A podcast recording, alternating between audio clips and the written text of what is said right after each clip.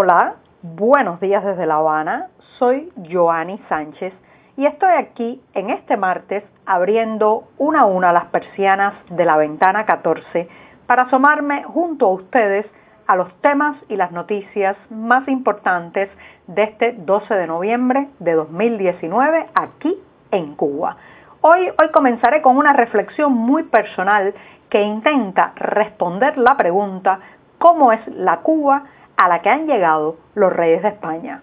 Por otro lado, las autoridades han permitido a una ajedrecista considerada desertora por el oficialismo, le han permitido una visita humanitaria a esta isla. Y hoy, hoy se reúnen protectores de animales y funcionarios, y ya les contaré algunos detalles. Y por último, conteo regresivo para los 500 años de La Habana. Y bien, presentados ya los titulares, voy a pasar a revolver para tomarme el cafecito informativo. Ese que de lunes a viernes comparto junto a ustedes, recién colado, breve que hay que ahorrar, un poco amargo, como ya saben que me gusta a mí, pero siempre, siempre necesario. Después de este primer sorbito del día que me da muchísimas energías para seguir la jornada, les recuerdo que pueden ampliar todos estos temas y estas noticias en las páginas del diario digital 14 y medio que hacemos desde dentro de Cuba advertir también a nuestros lectores residentes en territorio nacional que lamentablemente tendrán que hacer uso de proxies anónimos y de servicios de VPN para saltarse la censura y lograr entrar a nuestro sitio digital desde los servidores cubanos. Y dicho esto, voy a pasar al primer tema que ya les advertía, se trata de una reflexión desde una mirada muy personal a la Cuba, la Cuba que encuentran los reyes de España que han llegado a esta isla en la noche del lunes eh, voy a comenzar con una mirada a la prensa oficial. Si hoy usted abre el diario oficial Granma, su versión digital, pues encontrará que en toda la apertura izquierda, la zona principal de la portada, está el recibimiento que ha hecho Miguel Díaz Canel al canciller de Laos, Mientras, mientras que la noticia de la llegada de los reyes de España está muy pequeñita junto a otras informaciones sobre el asilo que ha concedido México a Evo Morales y también cuestiones sobre la OEA, la Organización de Estados Americanos, muy pequeñita esta noticia junto a otras de carácter internacional. Esto para los que sepan gramática, que no es lo mismo que gramática, la gramática es la capacidad de leer gramma, o sea, de descifrar la prensa oficial cubana, entenderá muy bien que ya desde un inicio se le está poniendo un límite de importancia muy claro a la visita de los reyes de España. Incluso anoche, en el noticiero estelar de la televisión, la llegada de Felipe VI y Leticia Ortiz no fue eh, uno de los principales titulares del el principal noticiario o el más importante noticiario de la televisión nacional cubana. En el aeropuerto ha ido a recibirlos el canciller cubano Bruno Rodríguez. Ahora bien, volviendo a la pregunta, a la interrogante que lanzaba al inicio, ¿cómo es la Cuba? La Cuba que encuentran los reyes de España. Bueno, pues se trata de un país eh, donde, en primer lugar, para ellos, por importancia de corte de la nacionalización, hay al menos eh, cerca de 200.000 personas que han obtenido en los últimos años un pasaporte español. Esta es una cifra recientemente actualizada en una entrevista por el embajador español en Cuba que dijo que pronto se arribaría a los 200.000 eh, cubanos nacionalizados españoles, lo que en el habla popular cubana se ha bautizado como cubañoles. Parece que no, pero este número es muy importante, nos convertimos así en el tercer país que más españoles tiene fuera de la península y eh, también esos cubañoles están marcando una pauta eh, desde el punto de vista económico, comercial, de los viajes, incluso votan muchas veces desde la isla en las elecciones españolas. También, también llegan a un país en plena crisis energética, donde el transporte público, muchos recursos que necesitan combustibles están recortados o a media máquina, donde hay una gran incertidumbre sobre los números económicos que nos deparará al final de año toda esta situación energética que hemos vivido, un país donde se construyen hoteles de cinco estrellas plus, pero apenas, apenas se inauguran hospitales, un país donde eh, el exgobernante y el actual presidente de la República participan en la apertura de un complejo de alojamientos eh, cerca del mar para turistas con mucho dinero y sin embargo los pacientes que van a una sala hospitalaria deben llevar desde la sábana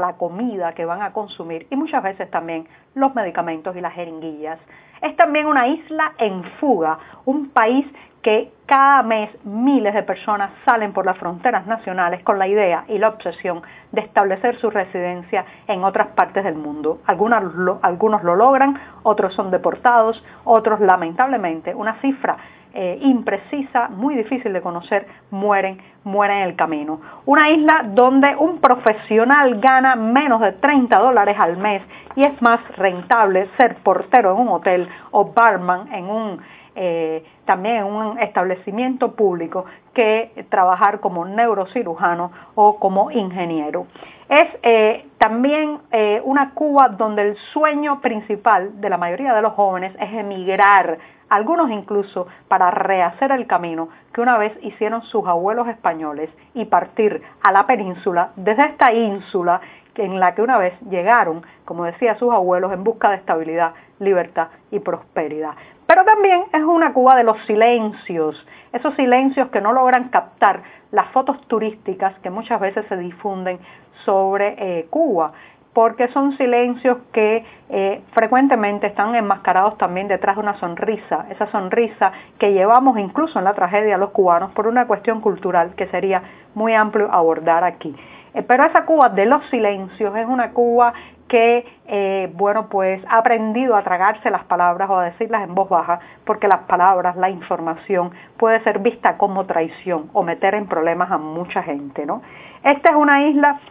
además de la represión, una isla donde ahora mismo el opositor y líder de la Unión Patriótica de Cuba, José Daniel Ferrer, lleva más de un mes detenido sin ser presentado ante un tribunal y con una familia que denuncia malos tratos y torturas contra este líder opositor que ya había estado procesado y detenido durante la conocida Primavera Negra de 2003 en la también llamada Causa de los 75. Eh, es eh, una isla que contrasta con esa diversidad de fuerzas políticas que acaban de ver los reyes de España en su propio país durante las elecciones del pasado 10 de noviembre. Si nos asomamos a la prensa española de estos días, vemos un amplio espectro de colores, colores que representan cada partido, y sin embargo, Felipe VI y Leticia Ortiz llegan a un país donde está penalizada la discrepancia y prohibidos, prohibidos los partidos, eh, partidos políticos, perdón, que no sea el Partido Comunista. Pero sin embargo también es una isla de gente emprendedora, con ganas de decir y de hacer, que a pesar de todo tiene ahora mismo un sector privado rebautizado por el oficialismo como sector por cuenta propia de más de 600 mil trabajadores. En fin, un país con ganas de prosperar, de crecer, de ampliar sus horizontes, de tener libertades, pero atenazado lamentablemente por la camisa de fuerza de una economía eh, todavía demasiado estatizada y sobre todo por la ceguera o por eh, el control o el excesivo control político de un partido que no quiere, no quiere darle libertades a los ciudadanos. Y esa, esa es la Cuba que encontrarán los reyes. Podría, podría estar aquí describiendo por horas más detalles del país, pero creo que el resumen es que los reyes de España eh, pasearán por una parte de esa isla, la parte más glamurosa, más hermosa de las restauraciones del casco viejo, la parte oficial de los cócteles, de las fotos oficiales. Pero la otra Cuba, la penalizada, la silenciada esa, es muy poco probable que se cuele en la foto de familia de esta visita real a Cuba. Y bien, con esto me voy rápidamente al segundo tema que está relacionado con el deporte. En agosto pasado tuve la dicha y el placer de hacerle una entrevista a una joven cubana eh, ajedrecista, Jennifer Pérez. Jennifer eh, es una ajedrecista cubana muy talentosa, incluso fue campeona de ajedrez dentro de la isla, que en el año 2013 salió a un campeonato en Ecuador y decidió, decidió radicar su residencia en ese país. A partir de ahí, las autoridades deportivas y las autoridades cubanas en general la consideraron desertora. Esa palabra tan estigmatizadora, tan agresiva, es la que se adjudica desde el punto de vista oficial a esos cubanos que saliendo en una misión oficial o en un viaje organizado mínimamente a través de los canales oficiales deciden, deciden quedarse en el extranjero. Y la penalización, la penalización contra ellos es prohibirle la entrada a su propio país por ocho años. En agosto pasado, cuando entrevisté a Jennifer Pérez, llevaba ya seis años sin poder entrar al país donde nació, separada de su familia, con abuelos muy ancianos ya que pensaban que iban a morir antes de poder darle nuevamente un abrazo a su nieta. Bueno, pues este es uno de esos casos en que el periodismo, la difusión de la información, ayuda a cambiar una realidad. Y me hace muy feliz decir que ahora mismo Jennifer Pérez está en Cuba, está visitando a su familia en Santa Clara, la provincia de Villa Clara, y ha dado una nueva entrevista para el diario 14 y medio en la que cuenta cómo se destrabó el mecanismo del absurdo migratorio y le han otorgado una visa humanitaria. No significa que le han retirado la penalización de ocho años de impedirle entrar a Cuba, sino que le han dado por una vez y de manera excepcional una visa humanitaria para que pueda, para que pueda abrazar a sus familiares. Así que eh, Jennifer, felicidades, disfruta a los tuyos y que sirva esto también como dos lecciones. Una, que hay que reclamar los derechos, hay que denunciar. Callarse, callarse no ayuda. Y por otro lado, que ayude también a arrojar luz sobre estas eh, restricciones, estos absurdos y esta discriminación migratoria a la que estamos sometidos todavía los cubanos y que ha hecho que Jennifer Pérez se pierda durante seis años el abrazo de su familia. Y bien, con esto me voy rápidamente a completar una información que ya di ayer en esta ventana 14.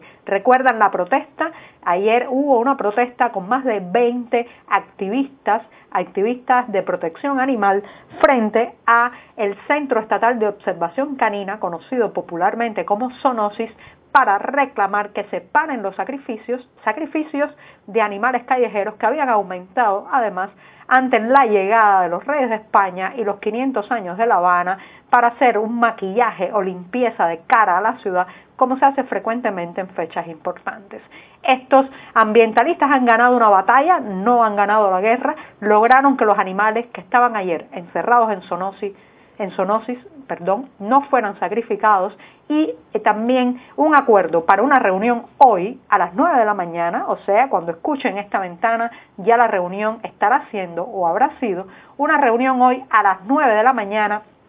en el Centro Provincial de Higiene y Epidemiología en eh, La Lisa, en Arroyo Arenas La Lisa. Así que, eh, bueno, pues esto es lo que hay. Hay que, perdón, esto, esto es una dirección en Marianao, el Centro Provincial de Higiene y Epidemiología en Marianao y allí, bueno, pues ahí se encontrarán con un representante de los organismos estatales a ver, a ver qué puede lograrse en el tema del maltrato, el sacrificio indiscriminado que se está haciendo con estos animales. Y con esto me voy